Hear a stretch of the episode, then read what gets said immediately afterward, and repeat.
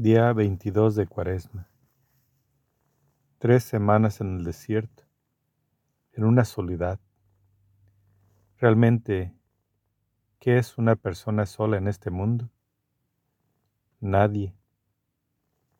Somos una unidad que unidos con los demás podremos hacer muchas cosas.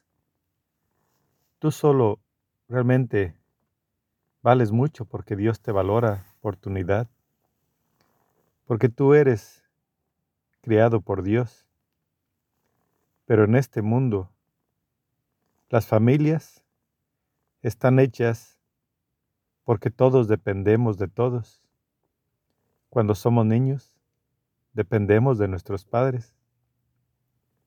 Cuando estamos jóvenes, dependemos de las enseñanzas de los ancianos cuando estamos viejos.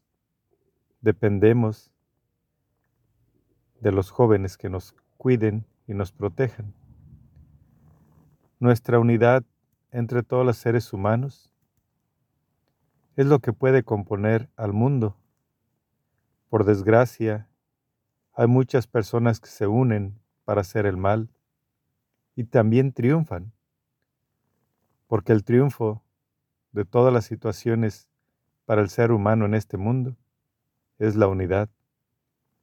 Unidos todos juntos, se pueden lograr muchas cosas, pero sobre todo unidos con la autorización de Dios, porque si Dios nos permite unirnos y nos autoriza a hacer algo, con su bendición, la humanidad puede ser feliz.